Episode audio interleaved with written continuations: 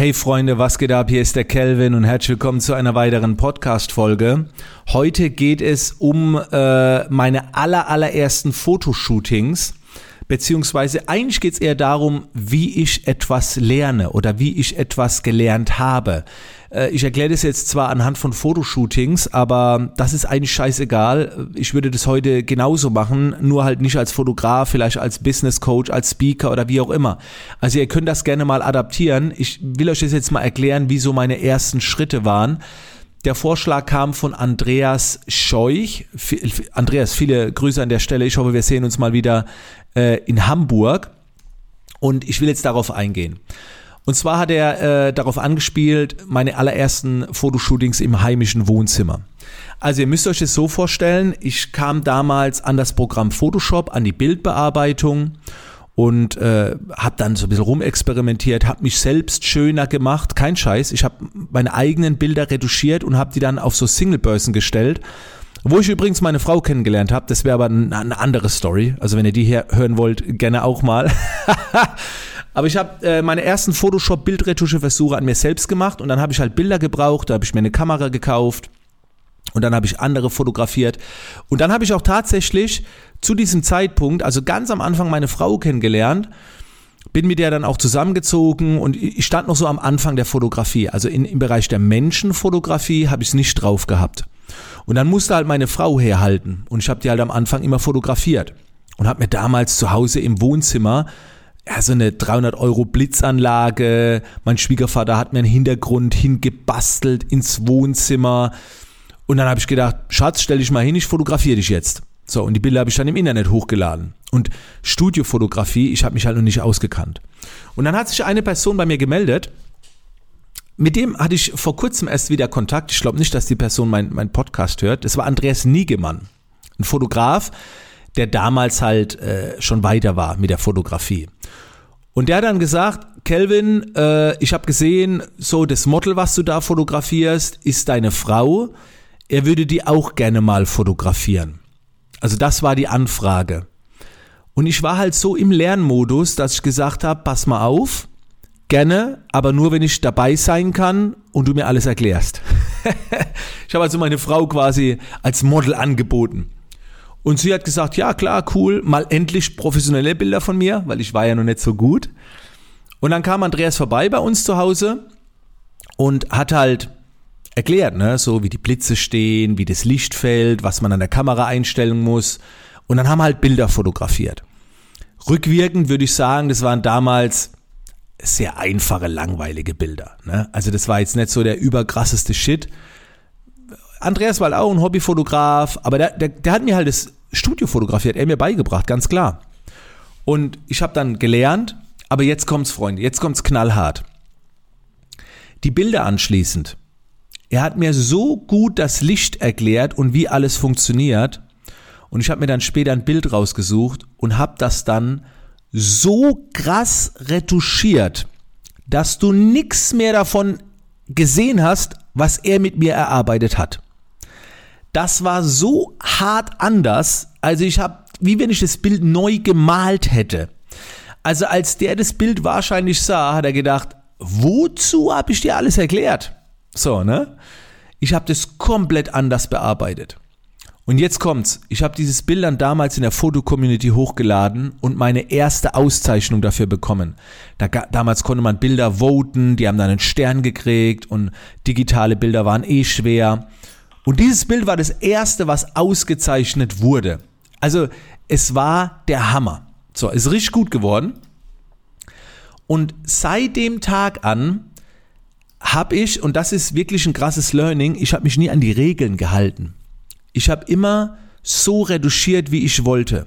Und Leute, das ist bis zu dem Punkt in Ordnung, bis du dahin kommst, dass du die Software erklären musst.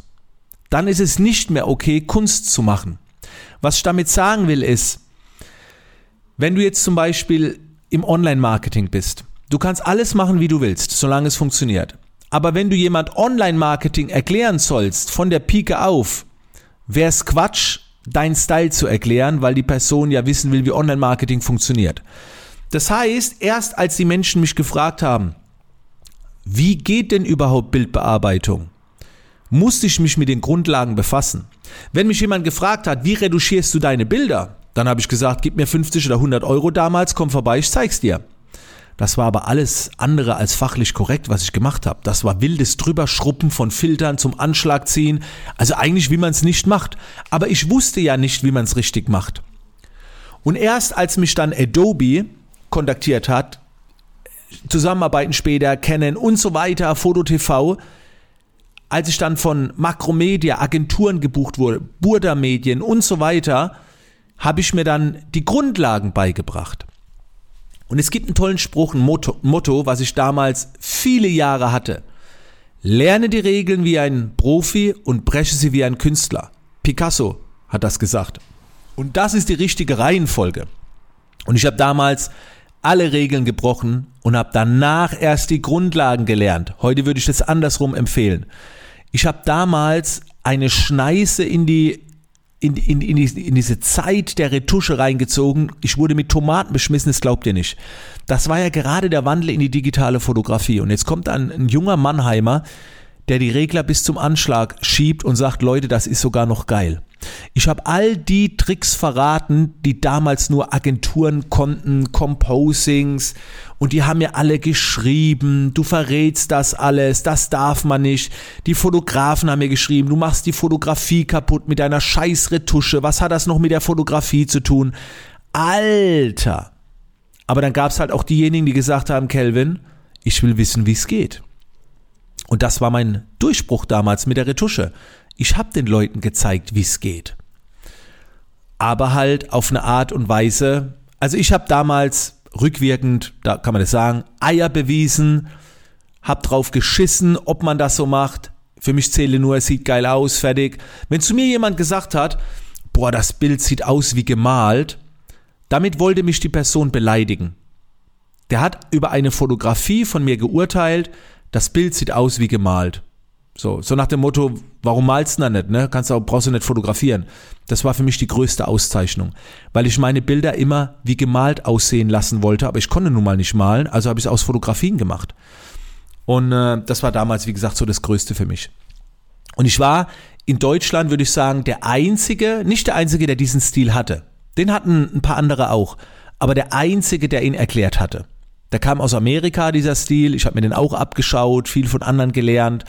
Ich war der Einzige, der ihn richtig gut erklärt hat und damit bin ich halt dann dermaßen durchgestattet. Volles Rohr. Es war Wahnsinn. Ja. Aber so hat es alles angefangen und ich habe immer nur fotografiert, um die Bilder später zu retuschieren. Heute ist es anders. Ich fotografiere heute immer noch. Also wenn jemand krasse Bilder von sich will, egal ob jetzt seriös, normal, krass retuschiert oder eben nicht, ich mache das noch.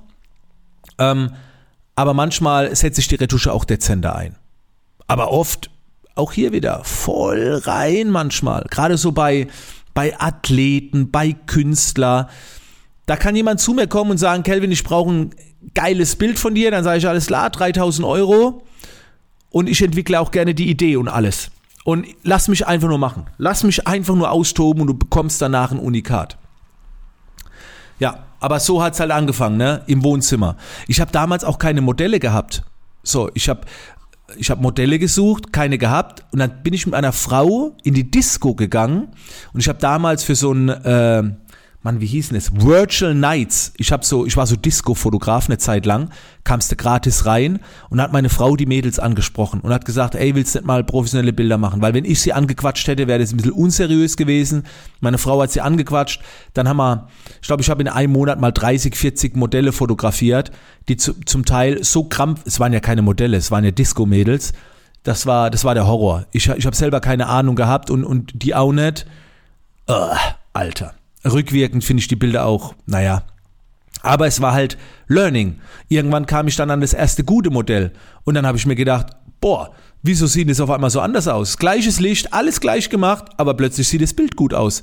Ja, weil das Modell halt gut war. Dann habe ich gewusst, ich muss bei der Kooperation mit Profis arbeiten. So, ich darf mich nicht zufrieden geben mit Nachbarschaftsmädels. Hey Heike, komm mal rüber, ich mache mal ein paar Bilder von dir. Das geht nicht. Dann habe ich gesucht, die guten. Und auf einmal wurden auch die Bilder viel anders. Und dann kamen auch wieder bessere, nachdem ich bessere fotografiert habe. bis ich irgendwann dann auch Miriam Höller fotografiert habe, die kennt ihr auch, Speakerin inzwischen. Ähm, Lassar Angelov, ein Fitnessmodel. Also ich habe schon viele krasse Leute dann später fotografiert. Ähm, geil. Und, und auch heute noch. Und auch heute noch. Tolle Menschen. Lathal Dean. Bilder von dir. Ich habe das in, in der Jugend gesungen. Ich hätte nie gedacht, dass ich den mal fotografiere. Aber war schon krass, wie alles angefangen hat. Ja, das war die heutige Story. Wenn ihr Vorschläge habt zu weiteren Erlebnissen der Vergangenheit, Leute, das ist kein Tutorial-Podcast. Das, das soll ein Erlebnis sein. Ich soll euch motivieren, beflügeln, wie auch immer. Schreibt mir eine E-Mail an podcast at calvinhollywood.de und dann hören wir uns in der nächsten Folge wieder. Bis dann.